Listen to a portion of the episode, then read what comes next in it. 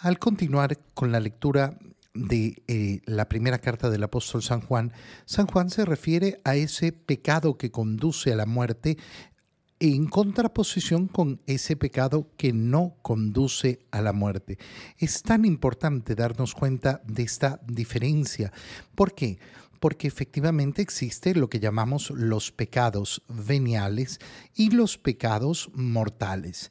¿Qué sabemos? Sabemos que si yo he cometido un pecado venial, puedo pedir perdón a Dios y de hecho lo hacemos continuamente. Por eso la Santa Misa inicia justamente así. Inicia con ese acto penitencial en el cual reconocemos nuestros pecados veniales y pedimos perdón por ellos. Pero sabemos que hay pecados mortales que atentan de una manera mortal. ¿Qué significa mortal? Que la presencia de Dios en mí es arrojada fuera de mí por una decisión mía, porque el pecado no es otra cosa que mi voluntad. Nunca hablamos de pecado cuando no interviene la voluntad. Y por tanto, de lo que nos está hablando el apóstol San Juan es de eh, ese análisis profundo, en primer lugar, de nuestra conciencia de tener claridad de conciencia para saber distinguir entre los pecados mortales y los pecados veniales.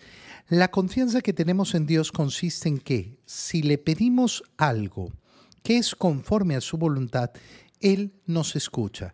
Esta frase es una frase sumamente grande y sumamente importante con la que hemos iniciado la lectura hoy. Yo en quién creo? Creo en Dios pero si yo creo que Dios no es capaz de escucharme, entonces yo no creo en un ser personal. Creo en una energía, creo en un ser abstracto, creo en un ser superior, pero no en un ser personal. Es tan importante esto. Porque nuestra fe está basada en la relación establecemos con Dios. Yo no me puedo relacionar si no es con un ser personal. Un ser personal es aquel con el cual yo me puedo comunicar. Si no, tendré una relación como la que tiene una persona con un perro.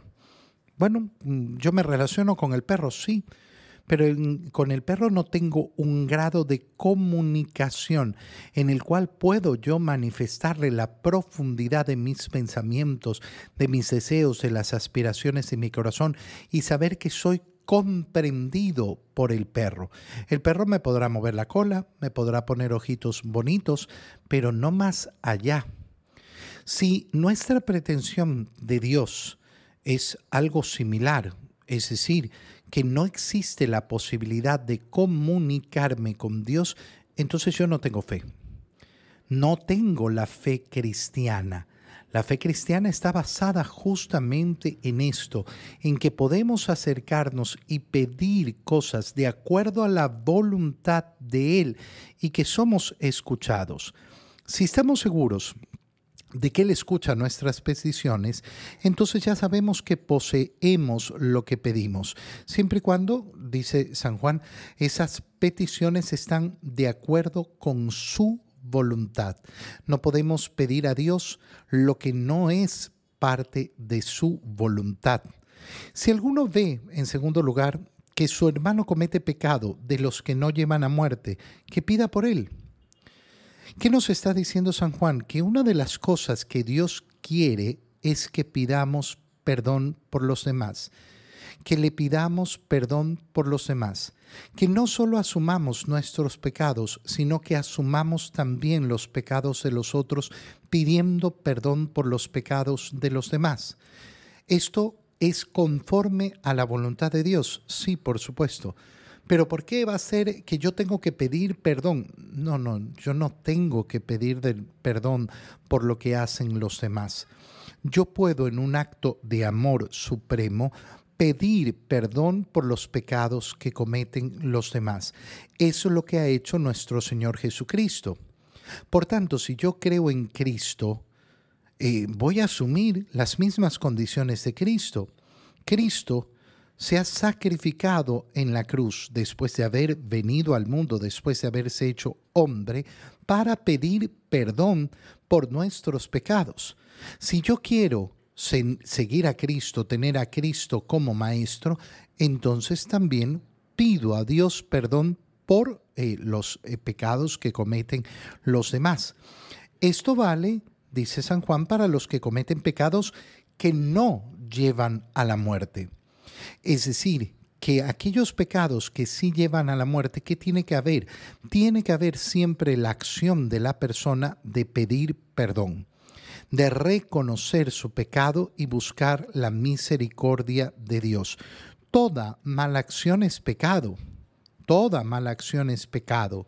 No está diciendo San Juan hay cosas que, que, no, no, sí, no son pecado. No, todo, toda mala acción es pecado, porque no existe una mala acción que sea el deseo y la voluntad de Dios.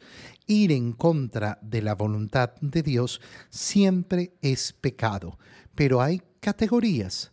Hay pecados graves, hay pecados leves, hay pecados veniales, hay pecados mortales. Sabemos que todo el que ha nacido de Dios no peca, sino que el Hijo de Dios lo protege. Y aquí viene una parte preciosa porque porque nos dice que nosotros tenemos las armas para actuar contra las tentaciones. ¿Cuántas personas no creen en esto? Es que no tengo fuerzas, es que no puedo luchar, es que no puedo combatir este pecado. Bueno, eso es un acto de poca fe. Si yo en cambio sé, creo que he nacido de Dios, entonces sé que puedo llegar a la condición de no cometer pecados.